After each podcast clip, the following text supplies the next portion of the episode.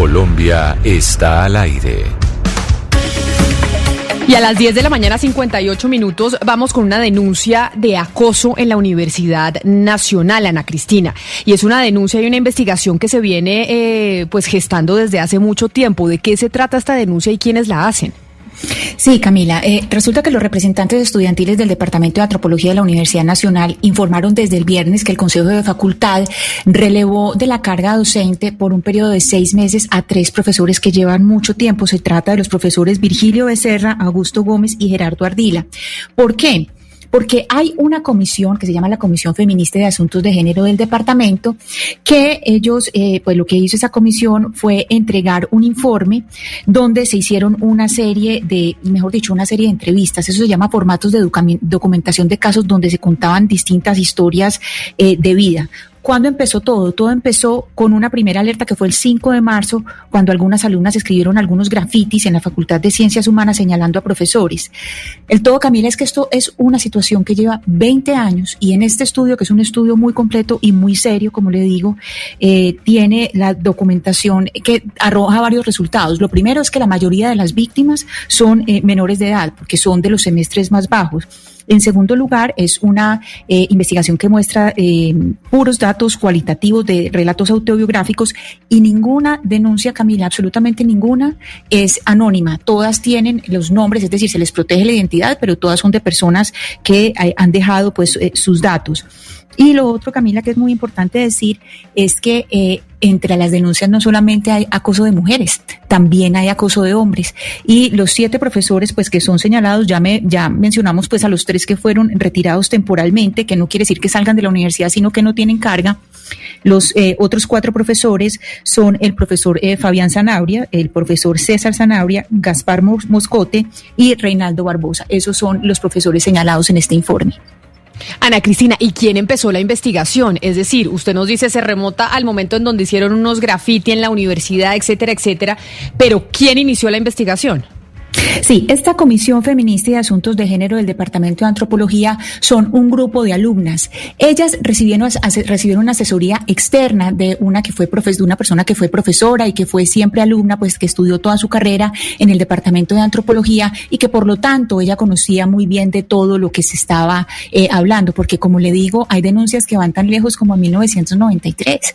Es decir, esto es algo sistemático de hace muchos años y que toda la gente pues sabe que estaba sucediendo, pero yo creo Camila, que es mejor eh, que hablemos con una de ellas, con una de las integrantes de, este comité, que eh, pues la vamos a llamar Sofía. A Sofía le estamos protegiendo la identidad porque ella todavía es alumna de antropología y ella precisamente es una de las integrantes de la Comisión Feminista de Asuntos de Géneros que realizó el estudio. Sofía, buenos días y bienvenida a Mañanas Blue.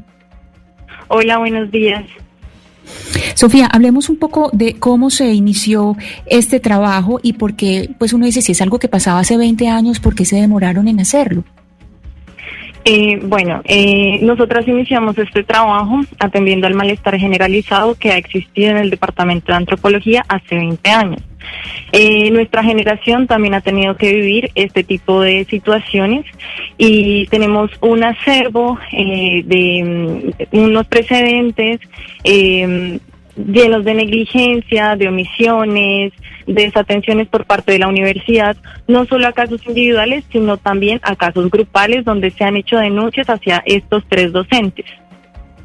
Pero entonces, eh, eh, según esto que usted nos está diciendo, entonces aquí también, también estamos viendo algo de ocultamiento institucional, porque si usted nos dice que eso lo sabía todo el mundo desde hace tanto tiempo, pues aquí hay algo mayor y es que se oculta desde la, desde la misma dirección. Pues podemos hablar de prácticas mm, negligentes, ¿sí? Eh, de omisiones y pues a la universidad le falta muchísimo por avanzar en este tema. Si bien eh, tenemos un protocolo que es eh, un avance importante, eh, debe el asunto tener mucha más seriedad y relevancia dentro de la universidad. Pero Sofía, cuéntenos un poco, usted dice esto lleva 20 años, 20 años en donde ha habido casos eh, de acoso por parte de profesores, de estos tres profesores de, la Facultad de Antropología hacia los estudiantes. Y acá no estamos hablando solo de estudiantes mujeres, sino también de estudiantes hombres. Cuando ustedes hicieron las denuncias y pusieron las quejas directamente a la universidad, ¿qué tipo de quejas pusieron y por qué no les dieron respuesta? Bueno, eh, hay varias cosas eh, en esta pregunta, ¿no? Primero, eh, muchas veces no se ponen las quejas formales porque el protocolo también tiene muchísimas barreras para que las estudiantes puedan acceder. Es una de esas barreras es la relación de poder tan desigual en la que nos vemos sometidas frente a los profesores. Em, entonces, muchas de las denuncias a veces eh, no se llegan a poner en el protocolo porque pues tampoco existen garantías para que los procesos puedan llevarse a, buen término. Em, y las denuncias grupales que se han hecho no han sido atendidas de manera eficiente. Entonces, lo que tenemos son respuestas ambiguas o son dilatamientos de procesos pero no hay respuestas eficientes y que realmente toquen el tema como lo deben tocar. Por eso también surge este informe. Sofía, de, usted vio todo lo que eh, quedó consignado en el informe, por lo tanto conoce a todos esos casos que repetimos no son casos anónimos. Para que los oyentes entiendan la gravedad de lo que estamos diciendo, ¿cómo cambia la vida de las estudiantes, no solamente mientras están en la universidad, sino después, porque también hay exalumnos y exalumnas, hombres y mujeres, cómo cambia la vida eh, por causa, por, como consecuencia de este acoso sexual que se eh, produce en las aulas? Mm, las afectaciones son múltiples, tanto psicológicas, físicas, eh, económicas, ¿no? O sea, como estudiante, eh, a veces tratamos de pues terminar nuestra carrera, pero con muchísimas dificultades tras sufrir eh, estas violencias. Eso es lo que está allí registrado en los testimonios. Por otra parte, algunas que se han atrevido de manera muy valiente a hacer las denuncias o interpelar, interpelar a los docentes se ven afectadas en su futuro profesional. Entonces, no solamente vemos una incomodidad dentro de las aulas, sino que también después de que salimos de la universidad seguimos siendo afectadas por estos docentes, porque son personas que ostentan un un poder muy grande no solamente dentro de la Universidad Nacional, sino también fuera de ella y que nos pueden afectar eh, en nuestro futuro laboral. Y eso ha sucedido con muchos de los casos. Sofía, pero también hay clases, hay, denuncias de hombres. Sí, claro. ¿Contra quién son esas denuncias? Eh, pues no sé, puedes revisar, eh, pues podrías revisar, hay denuncias desde el profesor Virgilio Becerra, también Fabián Zanabria tiene testimonios de presunto, eh, presuntas prácticas de acoso sexual. Pero, Sofía, concretemos una cosa, y es, en esta investigación tan grande que ustedes hicieron desde este colectivo, ¿cuántos estudiantes denuncian haber sido víctimas de este tipo de acoso? ¿Cuántos casos ustedes lograron documentar? Hemos documentado, tenemos 30 fichas eh, y tenemos eh, una persona que hace un testimonio hacia dos profesores. Entonces tenemos 31 fichas y son 30 personas las que nos dieron a nosotros los testimonios de manera consentida y recalco no son eh, no son testimonios anónimos. Tenemos los datos de estas personas y los entregaremos cuando la universidad nos los solicite. 30 denuncias de estudiantes en contra de cuántos profesores, repitamos Sofía, por favor. Siete profesores. Siete profesores. Y yo le pregunto, y yo es que aquí no quiero entrar en, el, en temas de revictivización ni mucho menos, pero los casos de acoso que ustedes lograron documentar consistían en qué? Bueno, pues el acoso, digamos que tiene múltiples matices. Entonces hay eh, hechos muy graves eh, como mm, tocamientos hacia el cuerpo, hay comentarios, hay forcejeos, también hay eh, chistes, es decir, eh, el acoso sexual y el abuso eh, se puede ver eh, desde distintas ópticas y por eso es tan necesario leer este informe. Sí, creo que no es tan fácil de resumir y de comprender una violencia y tampoco la podemos simplificar. Pero pues sí, ¿no? Eh, tenemos toqueteos, tenemos coqueteos, galanterías, eh, propuestas muy decentes, manipulaciones y en todas son, mm, digamos que todo esto consiste en un aprovechamiento de la relación de poder que tiene eh, pues el profesor sobre la estudiante o el estudiante. Sí, eh, Sofía, y también hay algo muy delicado que se habla y es la negociación con la nota, es decir, la represalia si no se responde a, eh, pues, a esa persecución, que eso es muy, muy grave en, en, en, un aula. Pero permítame, Sofía, por favor, porque también tenemos en línea a Isabel. A Isabel también le estamos protegiendo la identidad. Ella es exalumna de antropología y denuncia por acoso al profesor Augusto Gómez, que es uno de los que fueron eh, retirados temporalmente por, por esta medida cautelar del Departamento de Antropología. Ella reside en Europa y nos atiende a esta hora. Isabel, buenos días y bienvenida a Mañanas Blue. Buenos días. Isabel, cuéntenos eh, su historia en el Departamento de Antropología. ¿Qué pasó con el profesor Augusto Gómez? Bueno, eh, yo fui estudiante de antropología aproximadamente cuatro años y eh, en la época que lo conocí, yo lo había conocido en una clase de historia sociocultural, pero el, el relato que yo adscribo al informe sucedió después, no sucedió en, entre las clases. Sucedió cuando, bueno, en la época que yo estaba buscando trabajo, el profesor también estaba buscando una muchacha que le ayudara en, sus investigaciones. Generalmente era eso, buscaba muchachas y mujeres. Es bien sabido que él buscaba mujeres que le acompañaran o que le ayudaran en sus trabajos. Y bueno, yo eh, accedí al trabajo porque me llama mucho la atención el tema que estaba tratando y que estaba investigando. Y después de eso pasaron algunas cosas, como que el profesor empezó a acercarse a mí, empezaba a escribirme en WhatsApp, me invitaba a salir, eh, me daba llamadas, me daba detalles y todo eso empezó a salirse de control. Eh, un día yo iba a salir de la universidad, me sacó de, de, su automóvil y, e intentó besarme. Y bueno, ya después de eso fueron como escenarios mucho más sombríos en que yo prefería no estar en la universidad, eh, prefería alejarme de todas las cosas en las que estaba, eh, no frecuentar el, el, edificio ni frecuentar como los espacios profesorales, aun cuando pues era algo que me tocaba en esa época. Y mm, y bueno, eso fue como, como en resumen lo que pasó. Después de eso también hay algo que pasa sistemáticamente y que lo vine a evidenciar después de leer los testimonios y es un desprestigio de mi imagen, de, mi, de, de lo que yo hago y de mi trabajo académico, de mi, de mi trabajo como estudiante con otros profesores. Y yo vine a saberlo por un comentario de otro profesor. Pero entonces, Isabel, o sea, básicamente el acoso no solo era mientras ustedes eh, sones, eran estudiantes, sino que el acoso continúa posteriormente después de que se gradúan. Es decir, que los profesores siguen ejerciendo este acoso ya una vez ustedes eh, salidas de la universidad, desprestigiándolas en el, en el campo profesional. Eso sí puede pasar, eso lo he escuchado en varios casos también relacionados a los profesores, pero en mi testimonio particularmente, lo que pasó, lo que eh, narro del, del trabajo, eh, pasó después de que yo fuera su estudiante en clase, pero yo seguía siendo estudiante de antropología de la Universidad Nacional. Sí, eh, Camila, a propósito de lo que usted pregunta, yo ayer hablé con otra víctima que me confirmaba eso que usted me dice. Aun cuando se gradúan, ellas se mueren del susto de hablar, porque estas, ella me decía, estos tres profesores son vacas sagradas. No importa donde usted trabaje, el puesto de trabajo que tenga, hay una persecución permanente y una vigilancia de lo que usted va a decir o no va a decir eh, de ellos. Mm, Isabel, eh, sigamos con esta historia. Cuando usted empieza a sentir esos acosos y esa incomodidad en que usted no podía estar tranquila en el trabajo, usted denuncia, usted dice a alguien qué tipo de acompañamiento tuvo o no tuvo nada? En un principio todo fue un escenario muy confuso para mí y, creo que nos pasa a la mayoría de las víctimas.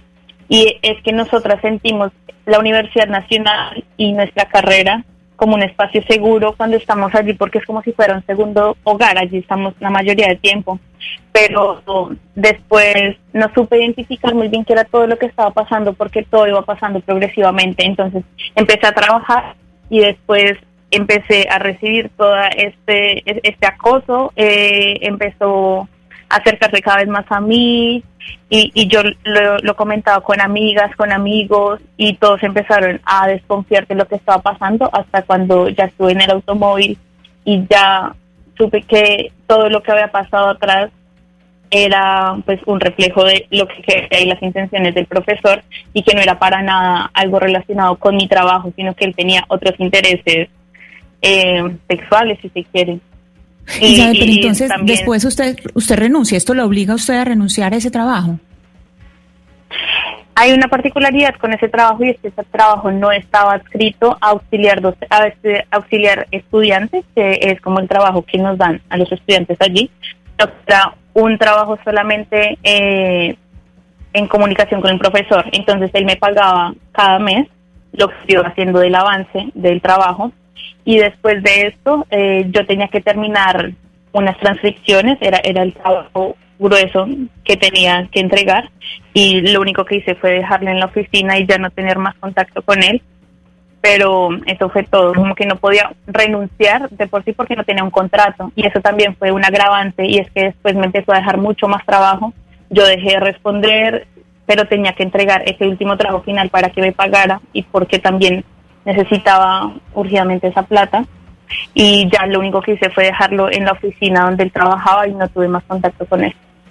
Sofía, permítame preguntarle una cosa. Usted que estuvo también a la cabeza de esta investigación y de estas denuncias de más de 30 estudiantes contra profesores del Departamento de Antropología en la Universidad Nacional, ¿qué es lo que ustedes al final o qué es lo que esperan que responda la universidad después de tantos años de omisión frente a las quejas eh, de las estudiantes y frente a saber que esta situación se estaba presentando y no hicieron nada? Con este informe y esta recopilación, lo que ustedes esperan que la universidad haga es qué específicamente? Nosotras tenemos eh, varias peticiones y recomendaciones para la universidad. En primer lugar, eh, solicitamos que este informe se lleve a las instancias correspondientes y se abra una investigación rigurosa frente a los docentes señalados. Además, solicitamos, pues, como medida preventiva, eh, que se haga la suspensión de los tres docentes mientras la investigación avanza. Eh, solicitamos de, de, la misma manera eh, que la Facultad de Ciencias Humanas revise cómo está canalizando este tipo de procedimientos y este tipo de quejas que vienen de parte de los estudiantes. Además, eh, queremos que haya un acompañamiento a las posibles víctimas y una disculpa para las personas que ya no están dentro de la Universidad Nacional. Asimismo, invitamos a todas las personas a hacer una reflexión amplia sobre estos temas. Eh, disculpa, quisiera hacer una pequeña precisión sobre una de las anteriores preguntas en la cual me preguntaron pues eh, qué docente tenía mm, eh, casos eh, relacionados con chicos. Entonces aquí voy a ser precisa y solamente dentro del informe tenemos un, un testimonio eh, que acusa a Fabián Zanabria. Zanabria, sí. Ah, exacto, solo Fabián Zanabria. Sí, Sofía, una última pregunta y es sobre la denuncia penal, porque muchas veces lo que le preguntan a las personas que han sido víctimas eh, de acoso sexual o de algún tipo de abuso, porque aquí también hablamos eh, de, abuso, que el abuso sí está dentro del Código Penal, artículo 210, cuando se habla de esto uno dice, ¿por qué no denunció penalmente? Entre este estudio que ustedes hicieron, ¿tienen casos de personas que hayan denunciado penalmente? Y si sí o si no, ¿cuál es la razón? Eh, mm, pues existe muchísimo miedo, como ya lo manifesté anteriormente.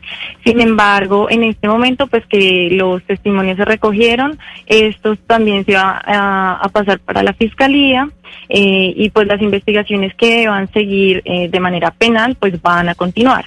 Eh, en su momento no se hicieron por lo por lo que he dicho, por el miedo de las víctimas a tener las represalias que una de estas denuncias puede traerle. Yo tengo una duda, Sofía, y es que cuando empezamos esta, esta conversación hablábamos de siete profesores. ¿Por qué usted dice eh, por qué se retiraron solo a tres y no retiraron permanentemente de la universidad, sino que mientras esclarecen todos estos datos eh, se les apartó de la cátedra? ¿Por qué solo a tres y no a los siete que ustedes denuncian? Mm, bueno, eh, hay otra cosa que deberíamos aclarar, es que hasta el momento la universidad em, no se ha pronunciado oficialmente sobre la suspensión temporal de estos tres docentes. Entonces, pues digamos que deberíamos esperar eso. Eh, tenemos la información de parte de los representantes, sin embargo, no existe una comunicación hasta el momento oficial de parte de la institución. Eh, Mm, entonces habría que buscar las respuestas eh, también con la misma universidad sobre por qué pues existe solamente la suspensión de estos tres docentes. Bueno, y eh, otros dos que están en el informe ya no están eh, ejerciendo dentro de la universidad. Entonces pues eso también habría que aclararlo. Ah, ok. Entonces, de los siete profesores que ustedes encontraron que eh, incurrieron en procesos de acoso en contra de los estudiantes. ¿Cuántos están en la universidad todavía y cuántos no? Eh, en este momento, eh, pues todavía está Virgilio Becerra, Augusto Gómez, Gerardo Ardila en el Departamento de Antropología. Eh, a estos tres profesores se les se dice que se va a hacer la suspensión temporal, sin embargo, pues como les dije, no tenemos la respuesta oficial y también está el profesor Fabián Zanabria y Gaspar Morcote. Pues eh, muy delicado esto que estamos escuchando y además porque estamos recibiendo también mensajes de otros estudiantes a través de nuestra línea de WhatsApp, el teléfono por donde los oyentes se contactan con nosotros, que es el 301-764-4108. Nosotros nos comunicamos con eh, la rectora de la, de la Universidad eh, Nacional y no hemos obtenido respuesta frente a estas eh, denuncias. Nos eh, dijeron de la oficina de la doctora Dolly Montoya que la estaban buscando para encontrar una respuesta a esta investigación y no nos han eh, conseguido un vocero. Nos dicen que es muy difícil conseguir un vocero, pero hemos querido llamar a uno de los profesores, Ana Cristina, uno de los profesores que aparecen, aparecen en el informe, Fabián Sanabria. ¿Qué es lo que aparece en el informe sobre Fabián Sanabria?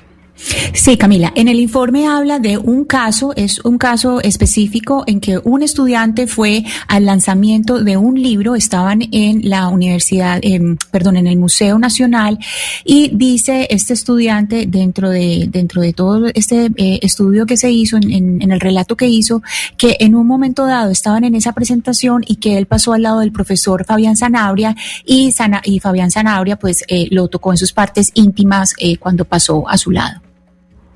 Pues permítame saludar al profesor eh, Fabián Zanabria, precisamente profesor de la Facultad de Sociología de la Universidad Nacional, de donde sale este informe. Profesor Zanabria, bienvenido a Mañanas Blue, gracias por atendernos. Muchas gracias Camila y gracias por contactarnos. Profesor Sanabria, ¿usted conocía de este informe que realizaron eh, estudiantes en eh, la Universidad Nacional en donde pues se reportan más de 30 denuncias por parte de estudiantes de la Facultad de, eh, de Antropología frente a profesores que los acosaban y entre esos hay una denuncia en contra suya? Sí, Camila, tan pronto supe del informe que se distribuyó a través de las redes sociales, inmediatamente en mi página de Facebook aclaré la situación. El informe, que consta de varias páginas, de más de 40 páginas, en la página 42 me cita y dice textualmente que hay una persona que no sabe muy bien si fue en el año 2005 o 2006, que no sabe si yo era decano o no de ciencias humanas, pero que era profesor de sociología que era, eso sí, en el lanzamiento de un libro de Lorenzo Muelas, editado por el ICANN en el Museo Nacional, que fue en el momento del cóctel, cuando se sirvió, se sirvieron pasabocas y el vino de etiqueta, que esta persona, que no sé quién es, pasó por mi lado y yo lo crucé y le toqué el pene, que él siguió derecho. En ese momento, tan pronto supe, me comuniqué con la decana de Ciencias Humanas y en mi página de Facebook anoté. Hay acusaciones temerarias que no se pueden ni deben callar o dejar pasar. Habiendo leído el párrafo de un texto que circula en las redes sociales, donde confusa y homofóbicamente se me acusa de haberle tocado el pene a un estudiante universitario que pasó junto a mí en un cóctel de lanzamiento de un libro de Lorenzo Muelas en el Museo Nacional hace, según ese relato, 15 o 14 años, me permito declarar que dicha acusación temeraria es una vil calumnia por la elemental razón de que en mi vida jamás he asistido al lanzamiento de un libro de Lorenzo Muela. Esa fue mi aclaración y es lo que tendré que decir, obviamente, si hay algún llamado de parte de las directivas. Debo aclarar que ese, ese, ese relato, que es un párrafo, repito, que está en la página 42 del informe, recopilado por la antropóloga Mónica Godoy Perro, eh, en donde se me cita, con todo gusto haré las aclaraciones que sea, y estoy invitando a la antropóloga a que eh, la persona que dio ese testimonio lo diga, aparezca, porque se me hace supremamente grave que hace 15 o 14 años en un cóctel yo haya hecho eso debo decir a la opinión pública que he asistido durante mi vida a cientos de cócteles y en mi vida le he tocado el pene a alguien en un cóctel. Soy Profesor Sanabria. Soy homosexual, la universidad y la opinión pública lo sabe. He sido víctima de todo tipo de situaciones de homofobia, particularmente cuando me nombraron decano de la Facultad de Ciencias Humanas en el año 2009 y en el 2010. Fui agredido por estudiantes y profesores de la Universidad Nacional debido a mi opción sexual. Y evidentemente jamás permitiré que se atropelle de una manera tan aterradora y se ponga en sospecha mi comportamiento de hace 15 o 14 años simplemente por un testimonio que no sé quién lo da ni bajo qué contexto. Sé Sanabria, ese, este testimonio... Eh, profesor Sanabria, este, eh, este testimonio al que estamos hablando eh, precisamente está en la página 42, es la ficha 21, pero hay que aclarar una cosa, la persona que da el testimonio, una de las cosas que dice es que, y, lo cito textualmente, durante mucho tiempo simplemente intenté obviar el, asunto a riesgo de parecer que estaba siendo homofóbico, es decir, la persona que hace la denuncia, él, él entendía, entendía ese riesgo. Yo le quiero preguntar a usted, una persona, ¿para qué iba a hacer esa denuncia? ¿Para qué lo ibas a denunciar a usted por eso? Y yo le quiero responder a usted, una persona que que nunca ha estado en el closet, que siempre ha tenido relaciones claras desde que tiene uso de razón, desde que es ciudadano y que tiene una clara concepción de la sexualidad madura, autónoma, ¿qué sentido tiene que le toque el pene corriendo como si fuera alguien culposo a un estudiante universitario mayor de edad en un cóctel? ¿A usted le parece eso lógico? No creo, no, yo aquí no veo pues nada homofóbico, yo no veo en la denuncia algo homofóbico, lo que veo es un comportamiento inadecuado, un comportamiento sexual inadecuado, eso es lo que yo veo descrito en ese párrafo, no veo, no veo la homofobia, pues es que la denuncia no es por homofobia. Y yo le estoy respondiendo a usted de cara a la opinión pública nacional que es una vil calumnia porque jamás en mi vida he acudido a un lanzamiento de un libro de Lorenzo Muelas. Eh, profesor Sanabria, en ese sentido, usted dice que nunca estuvo en ese lugar. ¿Usted hasta qué punto eh, quiere llegar con este punto de esta denuncia? Porque es que son varios los profesores, no solamente usted. Ah, perdóneme, eh, perdóneme, pero yo estoy hablando por Fabián Sanabria. Y ese es el único punto. No, perdóneme, pero eso sí es muy claro. Ese es el único punto donde se me donde se me está incriminando. Y yo respondo por Fabián Sanabria que soy homosexual, que tengo claras mis relaciones sexuales que tengo claros mis afectos con las personas que me junto y me relaciono y que evidentemente estoy señalando eso como una acusación homofóbica que se dio antes de que fuera, nombrado decano de la Facultad de Ciencias Humanas, cuando fui atacado de la manera más brutal, y usted puede consultar el diario El Tiempo, la revista Hola, todos los medios de comunicación que dieron cuenta cuando un decano oficialmente declaró ante Colombia que era homosexual, que es Profesor Sanabria, pero permítame, yo le, yo le hago una consulta. Si bien es cierto, hay un solo episodio de este informe que lo menciona usted y usted hace la aclaración y lo está haciendo, lo hizo primero en Facebook y ahora lo está haciendo en estos micrófonos. de que pero, pero, en ese lugar y que es una calumnia. Claro, pero eso en la aclaración que tiene que ver con usted, pero yo sé que usted no puede, no va a hablar por la universidad. Nosotros buscamos a la, rectora, no nos ha dado respuesta, pero lo que nos dicen las estudiantes y quienes han estado a cargo de este informe es que este es un comportamiento que se ha presentado en, en la Facultad de Ciencias Humanas durante años. Y yo le pregunto a usted, ¿sabía de este tipo de comportamientos de otros profesores? ¿Había escuchado denuncias eh, de, estudiantes? Porque yo tengo aquí el chat eh, del, del, programa con muchos mensajes de estudiantes que dicen, eso no pasa solo en la Facultad de Ciencias Humanas, eso viene pasando en otras facultades, etcétera, etcétera.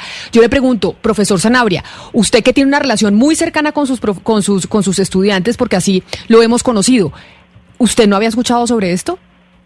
Sí, es algo que ha ocurrido no solamente en la Universidad Nacional, sino en muchas universidades del país.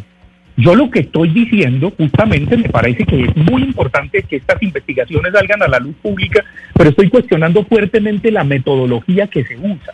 Porque si bien ha habido relaciones muy cercanas que han tenido durante décadas profesores, no solamente de la Universidad Nacional, de universidades privadas también, donde se han ennoviado con estudiantes, donde se han casado, donde ese tipo de cosas se han dado. Y eso es algo que atañe al mundo entero.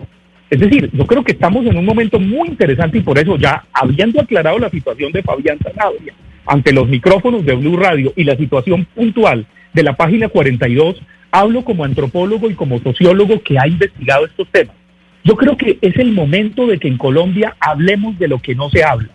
Hablemos de cómo es nuestro erotismo, de cómo son nuestras relaciones corporales, de cómo son nuestras relaciones afectivas, de qué pasaba cuando en el pasado, y hablo de décadas anteriores, los profesores invitaban a los estudiantes a su casa para dirigirles las tesis, etcétera, etcétera.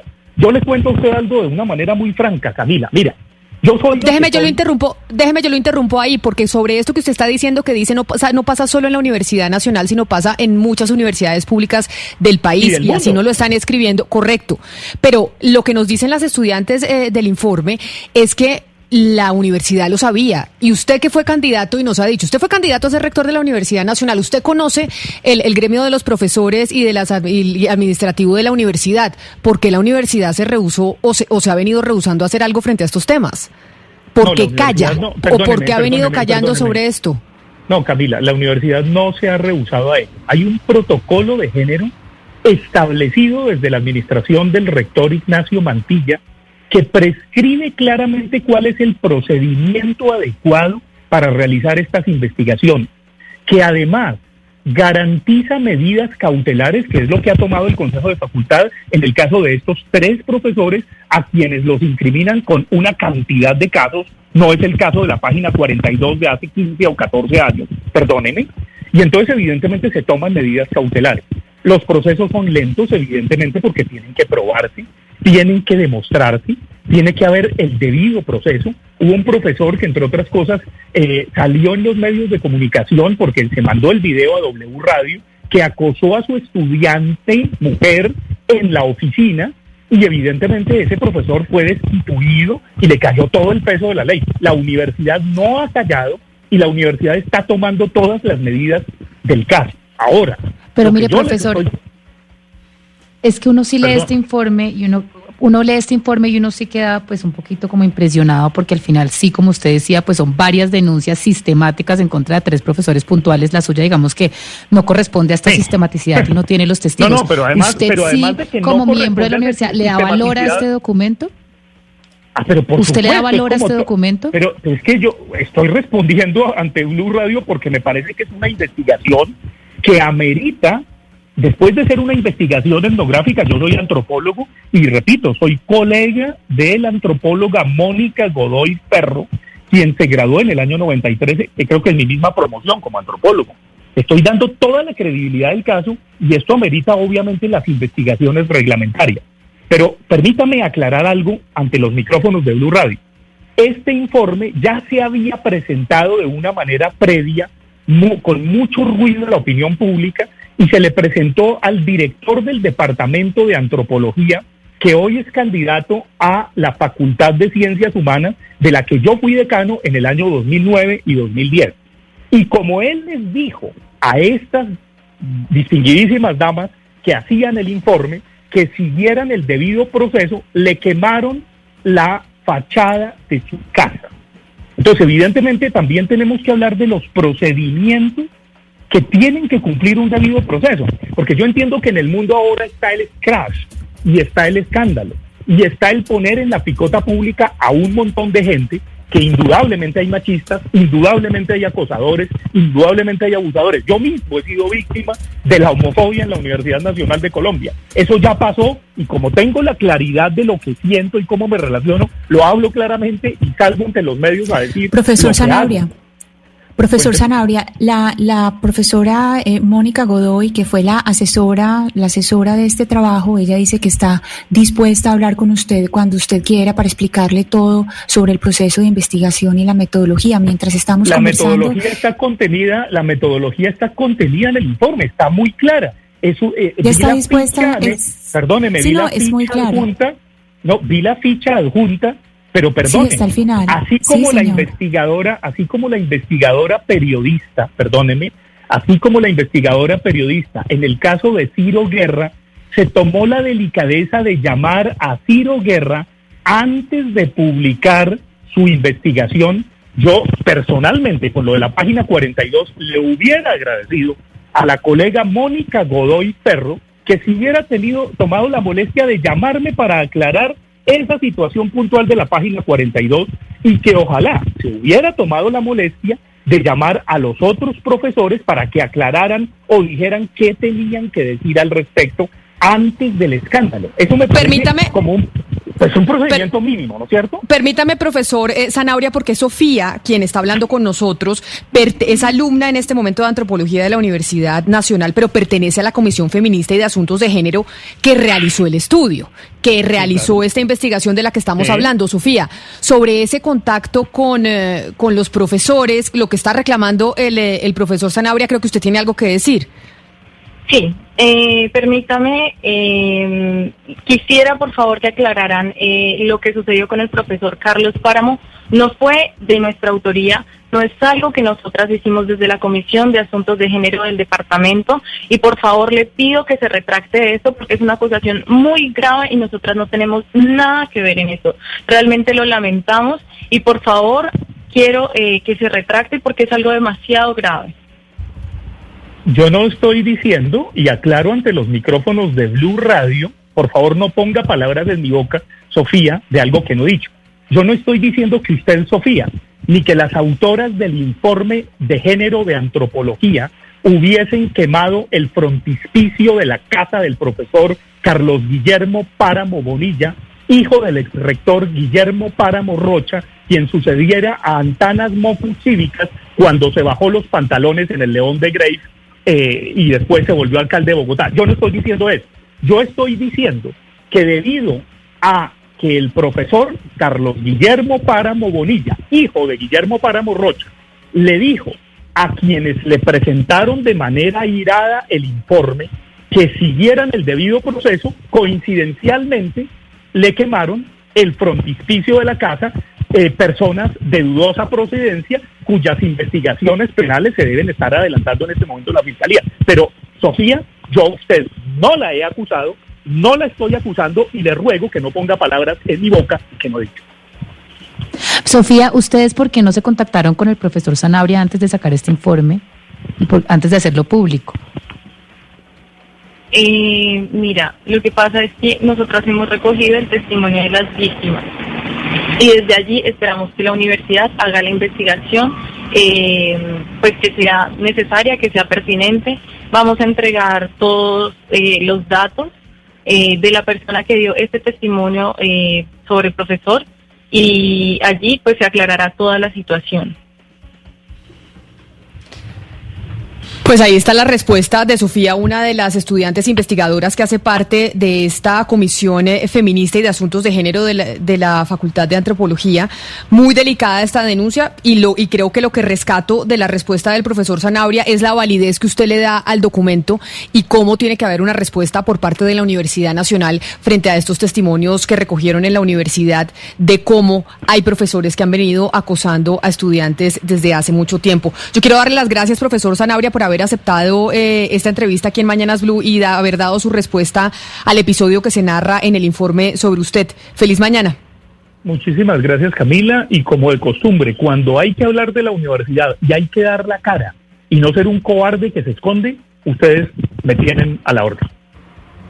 Hasta luego, profesor Zanabria y a Sofía. Muchas gracias por, eh, por haber hablado, por habernos contado el proceso de, de la investigación y por la valentía de haber estado en, eh, en- en la investigación siguiendo eh, como estudiante dentro de la universidad, que creo que eso lo hace más difícil. Sofía, mil gracias. Igualmente a ustedes y aquí estamos para dar los testimonios y para entregar todo lo que hemos recogido en este largo trabajo. Muchísimas gracias a todas las personas que nos están escuchando. Isabel, para usted también mil gracias como exalumna y como exalumna que fue víctima de este tipo de acosos en la Universidad Nacional, en la Facultad eh, de Antropología. Gracias por habernos contado su historia y por haber aceptado esta entrevista. Gracias a ustedes por abrir el espacio de diálogo. Ahí está la denuncia, Ana Cristina, muy delicada. Tengo muchos mensajes, eh, pues no solo de estudiantes de la Universidad Nacional, sino como lo decía el profesor Zanabria, de otras universidades públicas en el país, en donde dicen esto pasa eh, en todas en todas las universidades. Este es un este es un comportamiento que estudiantes eh, han sido víctimas en todas las universidades del país, solo que sucede lo de siempre, que hay temor de hacer las denuncias por miedo a las represalias. Sí, hay eh, dos eh, cosas importantes para decir, Camila. Pues primero, claro, eso ocurre en la universidad privada y, pública y es eh, precisamente es donde se, se relaciona esa importancia del poder, esa verticalidad en que la alumna o el alumno no tiene posibilidad de reaccionar ante el poder del profesor.